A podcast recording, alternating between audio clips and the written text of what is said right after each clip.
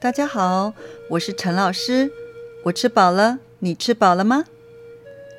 今天的内容适合华语程度中高级以上的学生。在第十九集当中，陈老师给你们介绍了“曾经沧海难为水”这个句子，强调这个人事物独一无二，强调你再也碰不到更好的了。而今天。陈老师要介绍的这一个名言佳句“天涯何处无芳草”，正好相反，强调的是别担心，你可以找到更好的。这个句子出自宋朝文学家苏东坡的一首词《蝶恋花》。陈老师先把这首词念给你们听。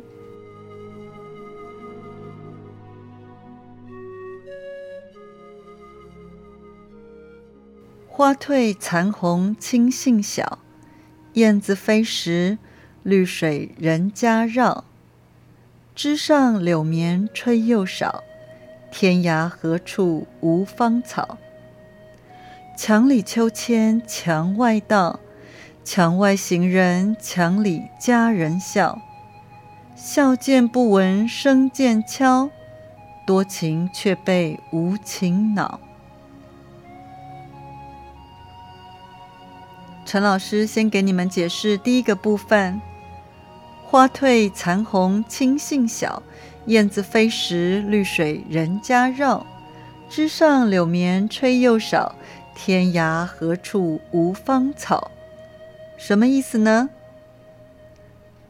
春天快结束了，花都快凋零了，杏树上已经开始长出了小小的果子。有的时候。燕子飞过，绿色的河水绕着每一家的房子流着。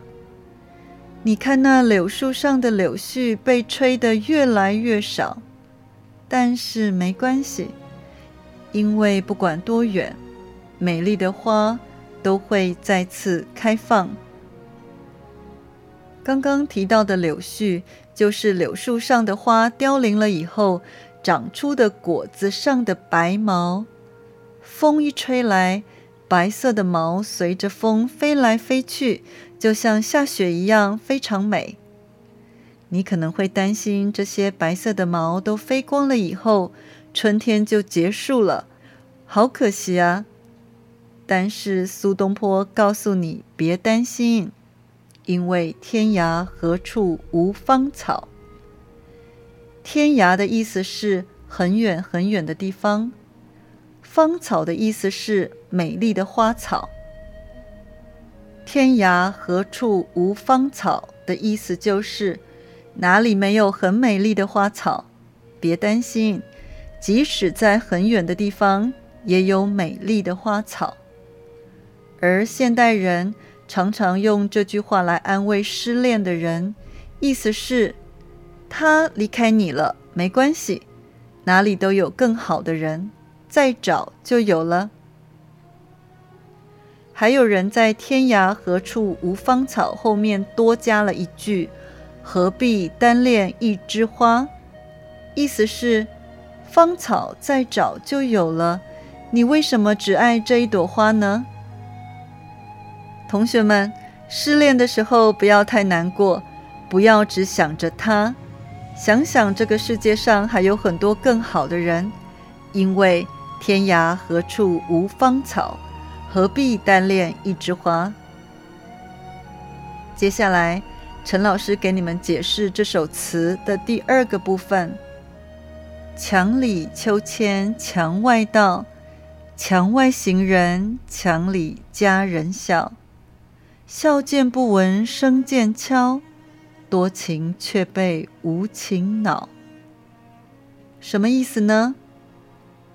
我啊，经过了一户人家，站在墙外面的路上，听到了墙里面有女人的笑声。她正荡着秋千。秋千是一种小孩子常玩的东西，你可以坐在上面，然后有人推你，你就会往前、往后、往前、往后，越来越高。苏东坡说：“你听，那个女人笑得好开心啊，她应该就像春天一样美丽吧？”当我正享受着她美好的声音时，她却慢慢的离开了，笑声没有了。我那么专心的听着她，而她却完全不知道我正站在墙外欣赏着她。好失望啊！我觉得我真是自作多情，好像被无情的人伤害了，多情却被无情恼。同学们，你是不是也有这样的经验？那就是你对某个人真的很好，为他做了很多事，本来你以为他会很感动，结果他的反应却不如你的预期。甚至于根本没有反应，这个时候你一定觉得多情却被无情恼。陈老师觉得这个“恼”写得特别好，却很难解释，因为这个“恼”包括了太多不一样的感觉。首先是有一点点抱怨，然后有一点生气，而且分不清楚是对你生气还是对自己生气。生气自己为什么要对你多情？接着还有一点伤心，伤心的是我的多情却换来你的无情。最后还有一点不甘心，却又无能为力。意思就是我不愿意就这样放弃了，但是也没有办法改变什么。总而言之。这个“脑”字表达出了很多复杂的感觉。这一句“多情却被无情恼”也非常有名，请同学记起来。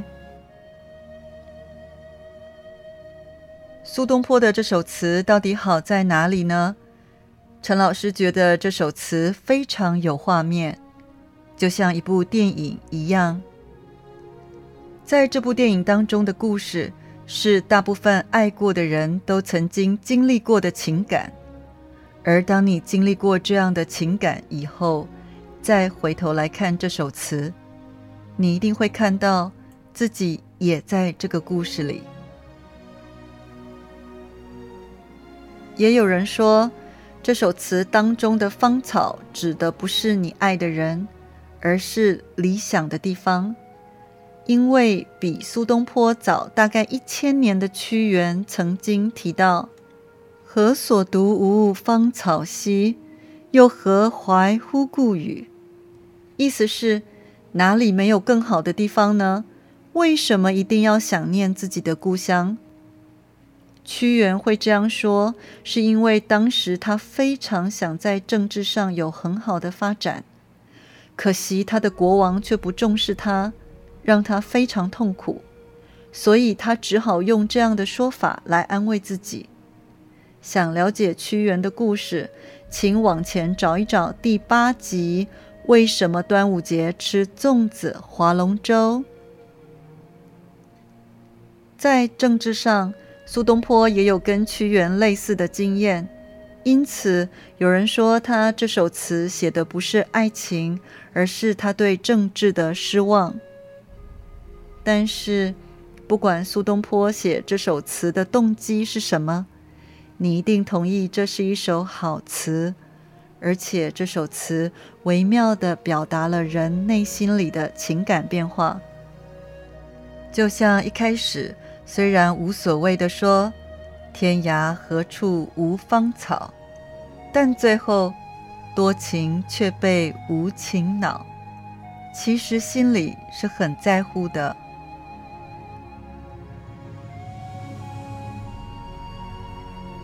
同学们，你心里是否也有一个他？对你来说，是曾经沧海难为水，还是天涯何处无芳草呢？你也害怕多情却被无情恼，所以不敢付出你的感情吗？不管是曾经沧海难为水，还是天涯何处无芳草，陈老师觉得。都应该谢谢那个你曾经爱过的人，不管是甜的还是苦的，都谢谢他，丰富了你的人生。我们下次空中见喽。